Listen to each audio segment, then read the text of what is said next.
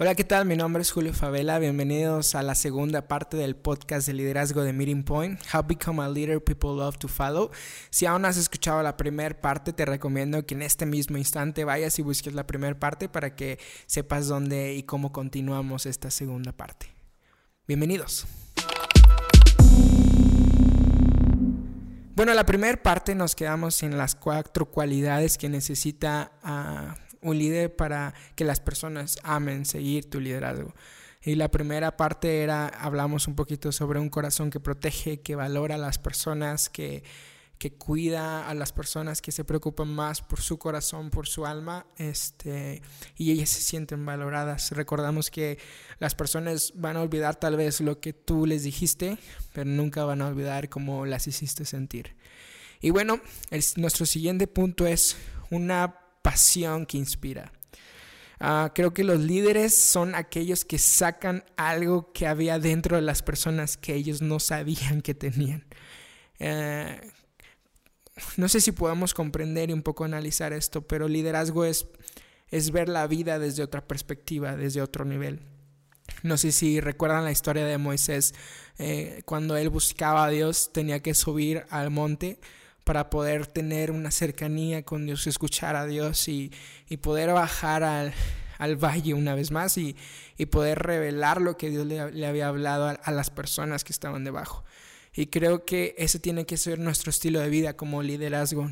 Nosotros tenemos que estar en otro nivel y no un nivel que, que es intocable, sino un nivel de perspectiva súper alto, una cercanía con Dios porque creo que estar entre más cerca estés de Dios, más revelación de cosas increíbles puedes tener a tu, a tu alcance. Y creo que los líderes, aquellos buenos líderes, sacan algo que había en el interior de las personas que ni ellos mismos sabían o se habían dado cuenta que poseían o que Dios había ah, depositado en sus corazones. Creo que es nuestra tarea poder impulsarlos a ellos a, conocer todo el potencial que pueden tener, porque hay, unos que solamente piensan que son buenos para una cosa, pero la verdad es cuando el buen líder comienza a trabajar en ellos, te, enteras de que son buenos para eso, para el otro, y, y cuando los tenías solamente en un área, puedes tenerlos en varias áreas. Creo que los líderes le hablan también al futuro de las personas. Creo que hay una diferencia entre jefes o, dueños y, una diferencia entre líder. Ah, creo que los jefes son aquellos que dan instrucciones y solamente quieren que se haga esa tarea. Pero un líder se preocupa por el futuro de las personas. Creo que nosotros somos quienes ah, damos esas palabras de, aliento, palabras de, fe eh, que llegan al corazón de las personas para que lleguen a luchar por lo que más aman. Y creo que en, si más como liderazgos, en vez de reclamar, en vez de juzgar, en vez de decir, hoy la regaron, lo hicieron muy mal, este, reconocer y saben que chicos, sí nos equivocamos, pero el próximo lo vamos a hacer mucho mejor. Eh, cambias la perspectiva de, de, los retos, ya no son retos como imposibles o tan temerosos, sino son retos para hacernos crecer y desarrollar. Los empleados inspirados son dos veces más productivos que los empleados satisfechos. Esto lo dijo uno de los ah, dueños de una cadena restaurantera muy famosa en Estados Unidos. Y él decía que a él no le preocupa tanto este, uh, tantos resultados o preocuparse tanto por el cliente, sino preocuparse por sus empleados. Y mantenerlos, cuidarlos, que ellos se sientan parte, porque una vez que ellos se sientan parte, este, van a amar cada cosa que hacen, van a amar cada detalle que, que sucede internamente. Él comentaba una historia de una vez llegaron a, a, apartar una mesa unas personas muy famosas y uno de los meseros eh, eh, derramó, creo que era una, una bebida, no recuerdo cuál, pero derramó una bebida en una de sus prendas de ropa. Y estaba tan nervioso y tan tenso que se puso el ambiente porque estaban presentando una nueva, este, una nueva temporada de ropa y, él acaba de manchar una de la ropa más importante y de un diseñador muy famoso. Y en ese momento ellos no sabían qué hacer, este, y llegó el dueño y le dijo, tú no te preocupes, vamos a solucionarlo, vamos a encontrar la forma correcta de hacerlo. Entonces, eh, encontrar la forma, gracias a Dios, eh, siempre planean tener dos ah, tipos de vestuarios de la misma prenda. Entonces eh, la persona famosa pudo ir a cambiarse, ponerse la, la, otra prenda que era la misma, pero obviamente no la manchada. Y, y después de esta experiencia, el empleado se sintió protegido, se sintió respaldado, pero también se sintió que, que pudo crecer en esa área. Pero imagínate si la perspectiva del dueño hubiera sido en este momento te corro, te me vas, ese chavo eh, se hubiera topado por la, con la pared durante todo su futuro diciendo no lo voy a lograr, cometí un error y, y, la regué, este, pero hubo un, buen líder que dijo no te preocupes, vamos a encontrar la solución para llegar a esto, a, a repararlo. Creo que si tenemos esa perspectiva como líderes, podemos llevar a otros a otro nivel increíble. Uh, los líderes tenemos que tener actitudes que inspiren, un seguimiento en las cosas, ser generosos, ser empáticos, pero la principal es que seas un líder centrado, un líder que sabe hacia dónde va, que sabe uh, cuáles son las metas a corto, a mediano y a largo plazo que sabes hacia dónde vas tú como persona y cómo va tu equipo y tu organización. Todo lo que necesita un líder es desarrollar una o dos uh, fortalezas en ti, en tu interior, que inspiren a otros. Uh, hace tiempo yo escuché uno de los líderes que yo admiro mucho. Él, él dijo una palabra que a mí me impactó. Es una palabra que se llama, o es, la palabra es intencionalidad. Y desde el momento que yo escuché esa, esa palabra, yo dije, yo quiero ser un líder intencional, un líder que sabe eh, que cada cosa que diga eh, tiene una, un, un, un, efecto positivo, un efecto negativo, y me acerca más a donde Dios me quiere llevar, o me aleja más de donde Dios me quiere llevar. Entonces, entonces un líder intencional es aquel que todo lo que piensa, todo lo que dice, cada decisión que hace va dirigida hacia donde Dios lo está llevando, hacia el propósito de Dios. Y, creo que se vuelve, es, es la verdad un reto poder saber todo esto, poder conocer. Pero creo que entre más anhelas algo, entre más desarrollas una fortaleza en ti, uh, produce seguridad también en ti, pero en los demás que están siguiéndote. Van a decir, él sabe a dónde quiere ir. Yo quiero ser como él, porque yo también quiero saber hacia dónde ir.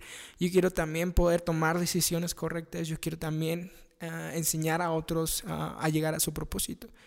Y creo que si desarrollas una o dos fortalezas en ti que puedan eh, ser reflejadas en tu liderazgo sin que tengas que mencionarlas como, oh, yo soy un líder intencional, oh, yo soy un líder ah, muy seguro de mí mismo. Creo que las personas solitas van a poder eh, identificar lo que tú eres. Y el día que te, les pregunten a ellos, oye, quién es tu líder o, cómo puedes explicarme el liderazgo de la persona que está a tu cargo y ellos van a poder decir, oh, mi líder es un líder intencional, sabe hacia dónde va, este, cada cosa la hacemos con un propósito, cada cosa que decimos la, la decimos con un propósito. Y e, eso es, es uno de los mejores regalos que te puedes encontrar en la vida. Pasemos al número 3, que es disposición para empoderar a otros. Un mayor rendimiento viene cuando empoderamos a otros, no cuando mandamos a otros.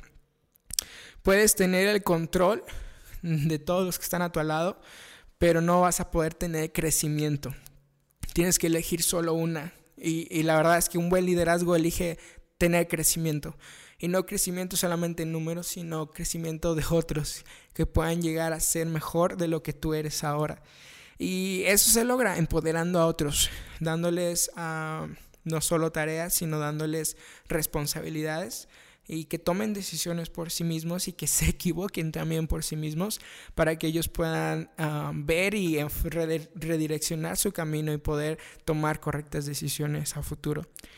Tienes que comenzar a confiar en las personas para que ellos crezcan.